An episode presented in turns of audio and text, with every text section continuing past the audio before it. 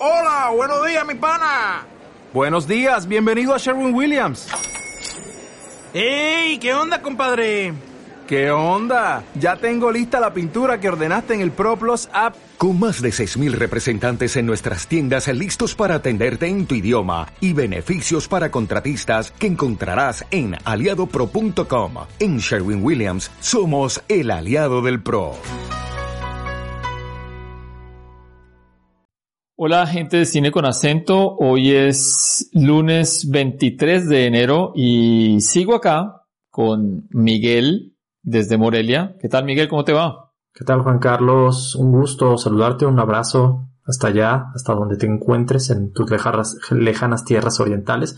Pues muy bien, aquí listo para hablar de otra de las películas interesantes del año pasado, ¿no? Que es Star, que bueno, aquí ya la consideraremos realmente como de este año, 2023 seguramente por ahí aparecerán muchas listas y probablemente, probablemente no, resultará muy polémica, dará mucho de qué hablar.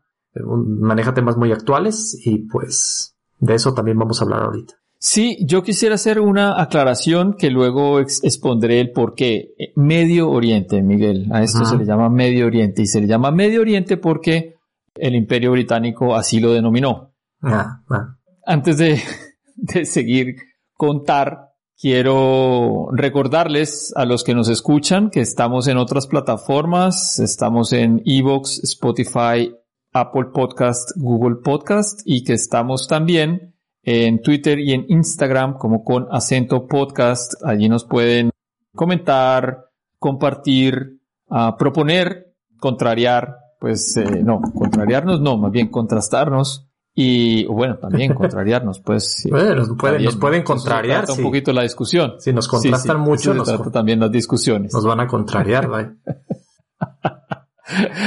eso, de eso también se tratan las discusiones, creo, ¿no? Claro.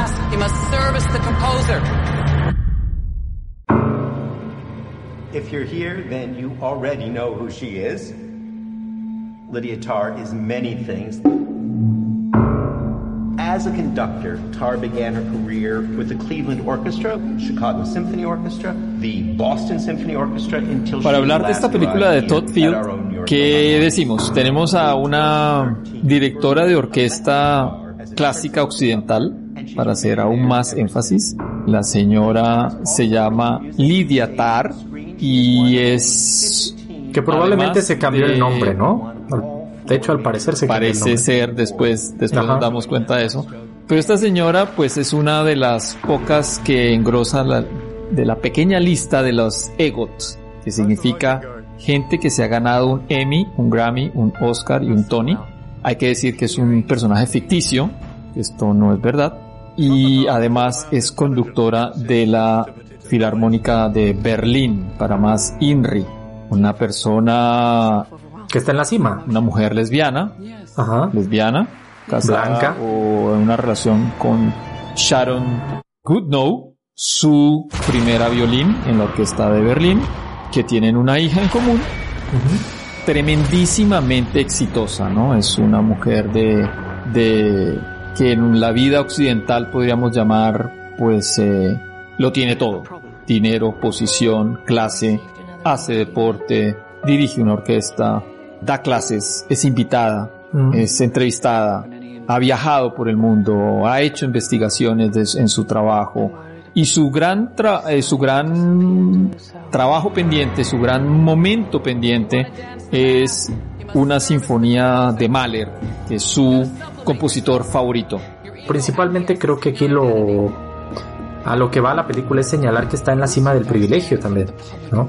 Es, sí, ah, un privilegio y yo insisto, blanco, ¿no? Aquí quiero esto resaltarlo mucho. que, pareciera que también la, la intención del director es señalar que es un privilegio también frágil, ¿no? que es un que es un privilegio frágil también por la blanquitud en las que nos hemos metido, en, en, en lo que hemos comprado de lo que es bueno y es malo. Por ejemplo, ella empieza a caer por ciertos comentarios que hace en una clase a un chico negro sobre Bach. Sí. Ella le da toda una explicación de por qué él debería oír a Bach si él quiere ser director de orquesta, ante la negativa de él de oírlo porque le parece que Bach fue un personaje misógino, maltratador y abusador, y, y por eso él dice que él no va a huir a este señor. Más tarde este, esta situación pues se combinará con otra serie de, de episodios provocados por ella misma que terminan por convertirla en un personaje tóxico, en un personaje público muy problemático que pues resulta víctima de la cultura de la cancelación, de lo que así algunos han llamado, que generalmente lo han sí, llamado así las personas, principalmente las de corriente conservadora, porque termina siendo pues cancelado totalmente, ¿no? Al- Alguien que tiene que perder su trabajo, la, la filarmónica se ve obligada a despedirla y ella se precipita así como Ícaro hacia el fondo del, del fango, se, se convierte en un personaje apestado completamente, pareciera que prácticamente lo pierde todo, aunque no lo pierde todo. Hay una cuestión ahí, Miguel, en lo que vos estás diciendo, que es lo que me parece fascinante de la película y por eso me gustó tanto. El asunto es que en muchas narraciones, películas, libros que vemos de estos personajes que son como semidioses, parecen tocados realmente por la divinidad, pero luego esa divinidad, como en un juego divertido, sencillamente los abandona, no porque les ponga trampas esa, ese dios o esa diosa, sino porque sencillamente los deja ser humanos y los mira cómo se comportan. Y se comportan como humanos estúpidamente. Y aquí es una tras otra. Esta señora digo toma unas decisiones que uno dice wow o sea cómo llegó cómo llegó hasta donde llegó si es así de torpe no de estúpida en muchas cosas Pareciera que vemos una tragedia, ¿no? Alguien que a causa de sus propios errores y, de sus defectos de carácter se pues se, se provoca su propia para no spoilear, pero hay una situación que tiene que ver con correos electrónicos. Y ella cree que con borrar los correos electrónicos ya soluciona el problema. Sí, creo que ahí no sé si hay alguna alguna referencia, no sé, quizá Hillary Clinton. Bueno, hay, cuestiones aquí que, que no me resultan tan claras. La intención de todo lo que se ve en la película es, es algo que no me, me genera cierta incomodidad. Porque ciertamente pareciera que vemos una, una película de un personaje que se provoca su propia tragedia.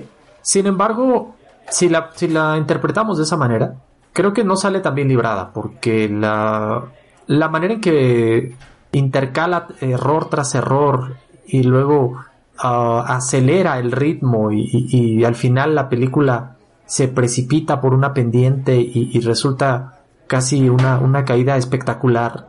Por un lado no me resulta realista y por el otro no me resulta tampoco muy creíble ni del todo consistente con lo que parecía que vemos al principio de la película. Al principio vemos una película al parecer de un gran rigor en el guion, una escena larga de, de una entrevista donde pareciera que la forma se quiere un poco confrontar con el, estilo absolutamente eh, estimulante de las producciones hollywoodenses en las cuales es emoción tras emoción, impacto tras impacto y, imagen bonita tras imagen bonita y plano bonito tras plano bonito.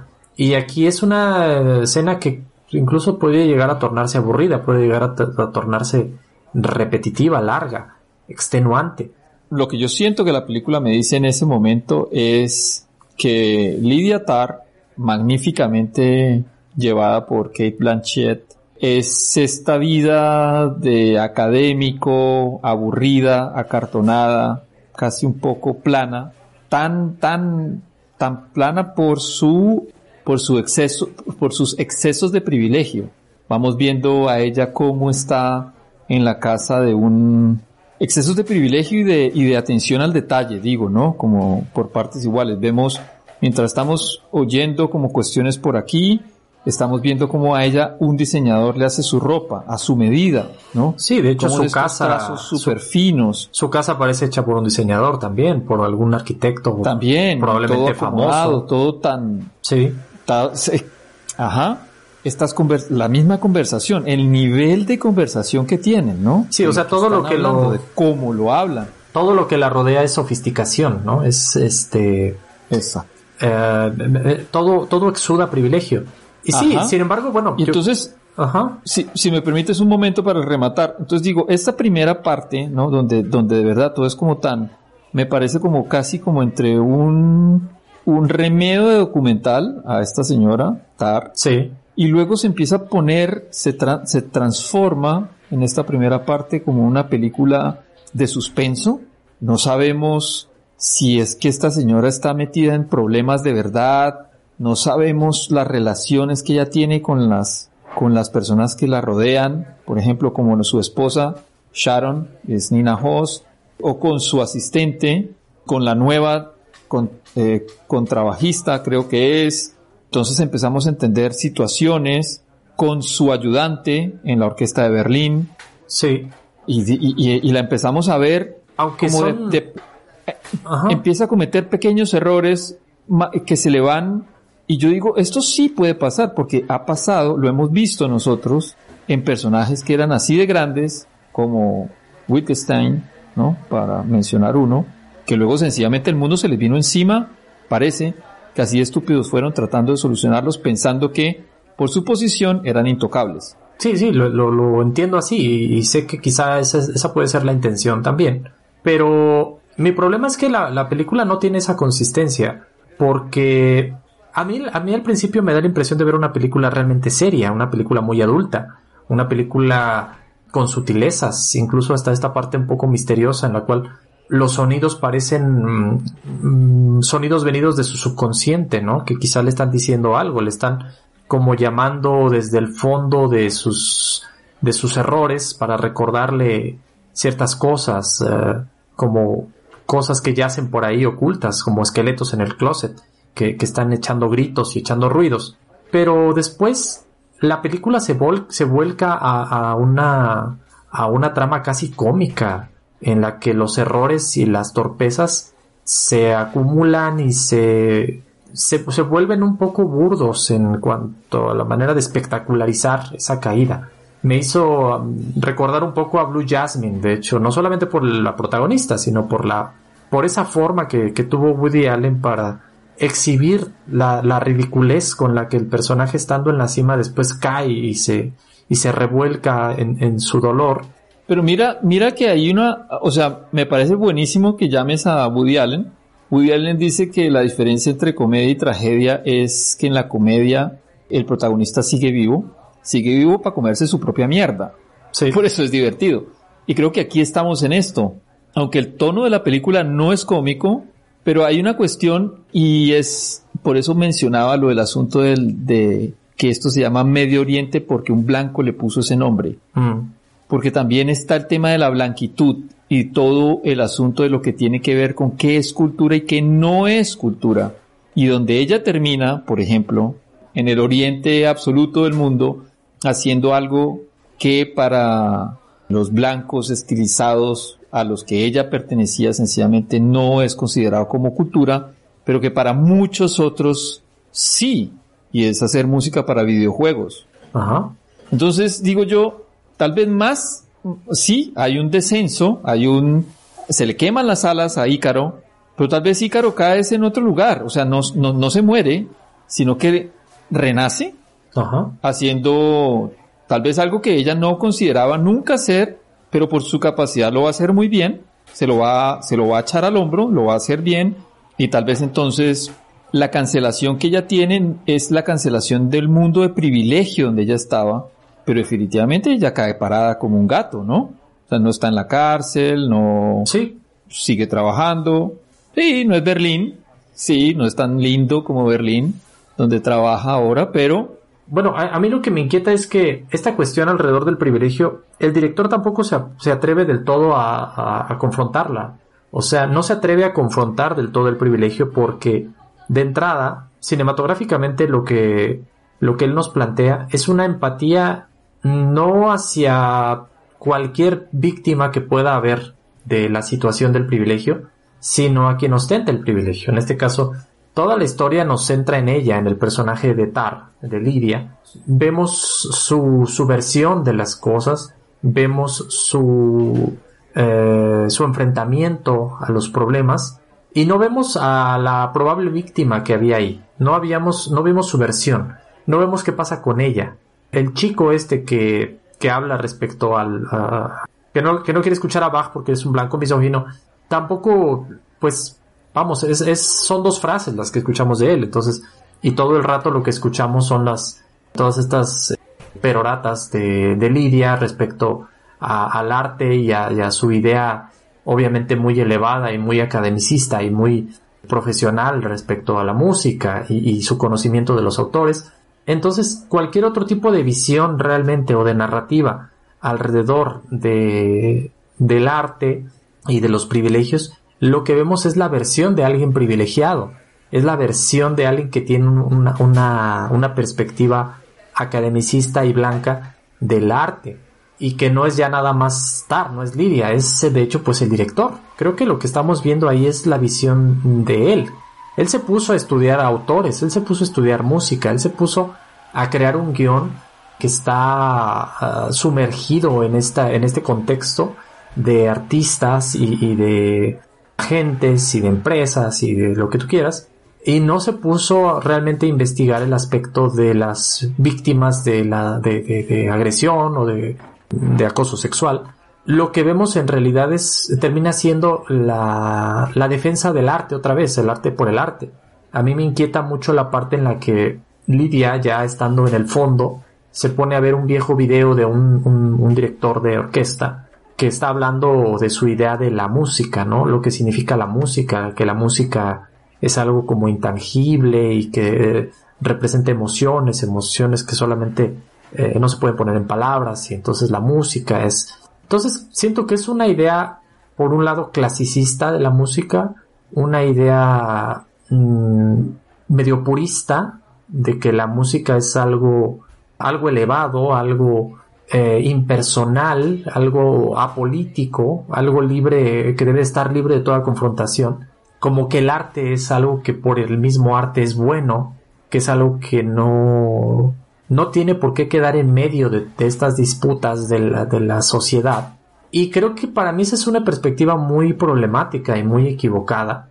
independientemente de eso, eh, mi problema es ese, que, la, que el director bajita la mano intenta transmitirnos eh, esa idea engañosamente. Por un lado parece querer hablarnos de, de, de cómo sí, el blanco eh, que por sus privilegios y su estupidez cae, y a lo mejor por otro lado la cultura de la cancelación que está equivocada, que tiene problemas, pero en realidad el mensaje creo que es otro, creo que es un mensaje medio conservadorcito alrededor de la, de la idea de la música y, en, y en extensión del arte y en extensión pues yo creo que también del cine, que creo que termina más coincidiendo con la idea, con la idea conservadora de que es que hay que separar el artista de la obra y que no se metan con las obras y que eh, yo quiero que salga el libro de Woody Allen porque pues lo que el arte es el arte y, Woody Allen pues será lo que sea, ¿no? bueno, yo, yo tengo una, creo que lo mismo que a vos te da esa sensación, a mí me da la sensación de, de que precisamente lo complejo del ser humano es que el artista es humano. Es decir, que el artista como Hitler que dicen que era una persona maravillosa con la gente que tenía alrededor, o, o, o Goebbels, que trataba muy bien a su mujer, que tenía una familia sí. súper bien, súper bonita, que trataba muy bien a las secretarias, sus subalternos, ¿no? Con mucha cordialidad, que era una persona de muchos dotes sociales, pero pues era un, era un monstruo.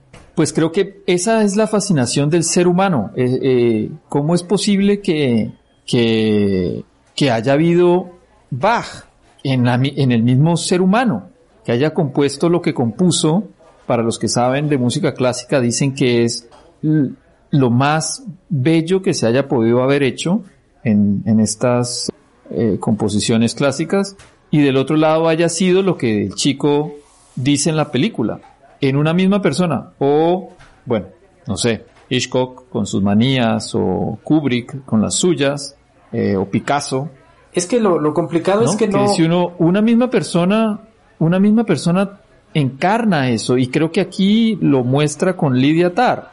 Ella es eso, ganadora, premiada, investigadora y al mismo tiempo una persona estúpida, miserable, maltratadora, abusadora en otros campos. Sí, bueno. Somos eso, somos humanos. Tampoco es un monstruo, ¿no? Pero es... No, bueno, no, no, no, no, pero hay, un, hay una situación que a mí me, me, me, me aterró mucho. Es eh, en el momento en que ella intenta solucionar los problemas que su hija, hijita pequeña tiene en esta escuela en Berlín.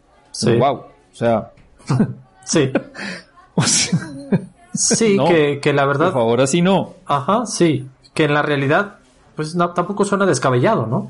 No, no, por supuesto. O sea, podíamos, podíamos estar ahí y, me, y digo podíamos porque soy papá y digo, ojalá yo no llegue a hacer una estupidez así, que no es nada, digamos, grave del otro mundo, pero O- otra vez te habla más del privilegio que de realmente el carácter, ¿no? De, de la protagonista. ¿Qué, ¿Qué hace una persona cuando tiene tanto privilegio? ¿Qué hace una persona cuando está en la cima del poder? Abusar del poder, ¿no? Y, y a veces cuando abusas. tienes mucho poder Sí, te vuelves un abusador. Y cuando tienes tanto poder, un pequeño abuso que para ti parece pequeño resulta que puede ser pues muy grave, ¿no? Lo que yo te decía es que a mí lo que me parece complicado o, me parece que no, no, no se entiende muchas veces esto de desvincular a, a los artistas de sus obras no es, es algo que no tiene mucho sentido, o sea, no es este no tiene bases. Las, las obras en sí pues representan lo que el artista es y no es que una mala persona haga música que, te dañe el momento de escucharla, ¿no? Pero cuando, cuando una obra de arte es, es catalogada como algo superior, como algo supremo, como algo bello, como las obras de Bach, siempre tienen el efecto de inmunizar al artista, ¿no? De volverlos, pues, estos precisamente seres blindados ante todo tipo de, de acusación o de cuestionamiento. Entonces, ese es el verdadero problema. Y aquí siento que lo maneja de manera más o menos equilibrada el director, este Todd eh, Fields, porque ciertamente eh, Lidia sí termina sufriendo consecuencias, pero también me da la impresión de que se, se plantea que la- las consecuencias que sufre son exageradas. Y esa es también otra, otra de las cuestiones, que muchas... Pero yo diría que son exageradas en el contexto de la blanquitud. Si yo, si mi privilegio es estar en la cima de la blanquitud, en este caso de Lidia, dirigir la orquesta de Berlín, porque como ella lo dice, ¿no? Sí. Es esa orquesta o esa orquesta, Nueva York eh, y las otras grandes, Sí. son otra cosa, son el tercer mundo, pues, ¿no? Sí, Pero ella realmente termina en el tercer mundo, tercer mundo. sí, Y entonces dice uno, sí, ella se bajó de ese privilegio. Ella ya no pertenece al primer mundo. Pero es que el mundo es más mundo, querida. Ajá. Y tal vez, entonces por ahí es donde yo veo cierta luz también de esperanza en lo que el director quiere decir. Venga, es que ese otro mundo también hace cosas y hace cosas magníficas. Y tal vez la comida en donde ella llegó sea más rica que la que pueda encontrar en todo Berlín todos los días. Y se encontrará espacios y tal vez el clima no sea tan chévere o tan agradable, pero muchas otras cosas podrán a ella eh, llenarla y tal vez encontrar un acomodo que, vuelvo y repito, para, para esta normativa que los blancos nos han impuesto, pues tal vez ella por estar embebida tanto ahí no sea lo más eh, glorioso del mundo, pero eso no significa que para el 90% de la humanidad eso sea la gloria eterna. Sí, o sea, lo que tú dices es que la blanquitud da y la blanquitud quita, ¿no? Eh, sí, sí, sí, es como el Dios. Sí. La cultura del privilegio y la cultura de la cancelación, lo, tú lo que hablas es que como que son dos extremos, ¿no? Del, de un mismo sistema. Del mismo problema. Ajá, de un mismo problema medio eh, ahí eh, absurdo. Bueno, yo lo que sostengo es que la esto de lo que llaman la cultura de la cancelación en realidad es un poco un- una, una especie de paranoia de ciertos grupos. Mm, Ciertamente sí hay, hay algunas cuestiones de, de, de boicot y sí hay ciertas este, histerias a veces en redes sociales, pero yo lo que veo que, que, producen generalmente este tipo de narrativas es eh, la idea de cerrar filas alrededor de los artistas y de no se metan con ellos, no se metan con, con el arte y, y, este primero es todo es todo el mundo es inocente, la presunción de inocencia, ¿no? Eh, Este, este tipo de cosas que siento que no le aportan mucho a los problemas que de fondo que tenemos, porque finalmente no, no dejamos de tener personas con ese exceso de privilegio. Eh, no, no le aporta realmente a, romper con esta, esta cuestión. Creo que más bien, para mí el, problema es precisamente que se pretende equiparar por un lado, esta, este progresismo o, esta, este cuestionamiento al arte y a, y a los artistas clásicos con la, e, e, esta cultura de, de, blanquitud y de clasicismo. Precisamente esa idea de que ambas, ambas cosas son como dos caras de lo mismo es lo que a mí no me convence, ¿sabes? Uh, entiendo que quizá pueda haber esa perspectiva, pero yo siento que al final esto lo único que hace es favorecer el statu quo el, hecho de incluir este personaje, este chico que dice ser, no sé, pangénero y no binario, en fin, me parece un poco una burla a esta, a, una generación que, que, está tratando de cuestionar estas cosas. Me, me parece que muchos son guiños que, que están puestos no tanto como para reflejar un mundo real, sino como para burlarse de, de ciertas tendencias. Pero del otro lado, a mí también me parece que, que cabe esa, esa, a ver, no sé si diría burla, pero sí contrast, contrastar las ideas. Creo que también hemos caído en el, en el punto en que... La cuestión es que no se equipara, no, no se compara la manera en que construye un mundo y de, o un lado de, esa moneda y la manera en que construye el otro lado. O sea, no se equipara la rigurosidad, la atención, la, la, la profundidad con la que eh, nos adentra en, el mundo, en el, clasicismo, y la manera pues más bien superficial y desdeñosa con la que nos plantea el, lado del, de la víctima y de la acusación y del cuestionamiento y de la problematización. Siento que, que por ese lado es, eh, es casi de, de, lugares comunes, de clichés, la manera en que, en que retrata a, al personaje, al adolescente o a la víctima, no, no le da una verdadera dimensión. ¿sí? Entonces, para mí esa es la parte problemática. Creo que definitivamente va a ser una película que, que deja que hablar. Creo que sí. guste o no, es una película buena y, y también entretenida. La siento yo así. Uno es, es larga, pero uno no la siente larga, ¿no? Me pasó a mí con ella. Creo que la primera parte puede llegar a sentirse un poco más pesada, porque como ya mencioné, en su forma no es del todo tradicional. De hecho, las, las películas generalmente tienden a engancharnos en los primeros minutos y esta no lo hace, ¿no? O al menos este no, ah, okay. no muestra esa intención. Y más bien eh, es más tarde cuando poco a poco se va volcando a una, a una película más efectista, más, más enganchadora, más emotiva, más emocionante creo que al final la gente puede, sí, puede sentirse un poco recompensada con esta, con el, con la manera en que se desarrolla, que se le va poniendo aspectos más picantes, más interesantes, que yo lo cual pues considero que es más bien un defecto, ¿no? Honestamente no me parece una película sobresaliente cinematográficamente, creo que es, tiene una apariencia de mucha seriedad, de ser un cine adulto, un cine de, que no, no busca los efectismos fáciles, pero tampoco hay, hay, una sofisticación, yo creo, en la imagen. Es, es un tanto uh, simplona, ¿no? En la manera en que está dirigida. No tiene ningún recurso extraño, novedoso en lo cinematográfico, es cierto. Es más bien la historia que cuenta. Ahora, hay que, o yo agradezco a Tar haberme presentado a este director, porque no lo conocía. Y bueno, llevaba, sí, Lleva como 16 años sin hacer nada, ¿no? Sí, creo que yo, bueno, no, no tiene realmente muchas en su filmografía. Esta película medio erótica. The Little Children y In the Bedroom. Sí, bueno, yo solamente vi Little Children y me agradó. Me pareció una buena película. Creo que como, como drama de parejas es interesante, pero no, no es, este, creo que no ha sido un director del todo sobresaliente. Quizá a partir de ahora se incline por algún por algunos temas o, o, narrativas un poco más interesantes y sí quizá es alguien a quien hay que seguir la pista aunque sí no no, no veo que aporte ¿Sí? gran cosa en cuanto a su eh, su forma de narrar ni nada creo que es más una cuestión de temas no es alguien que quizá puede tener opiniones exacto ajá sus, sus opiniones y sus, sus planteamientos pueden ser más más llamativos más allá de lo que aporte cinematográficamente sí que nos haga que nos haga, que nos, que nos haga mover la cabeza en los temas que está tocando. Así es. Eh, bueno, Miguel, no sé, ¿algo más que agregar sobre eh, TAR? pues se estrenan estos días, en, por, por lo menos en México. Creo que puede ser interesante, hay que verla con cierta reserva.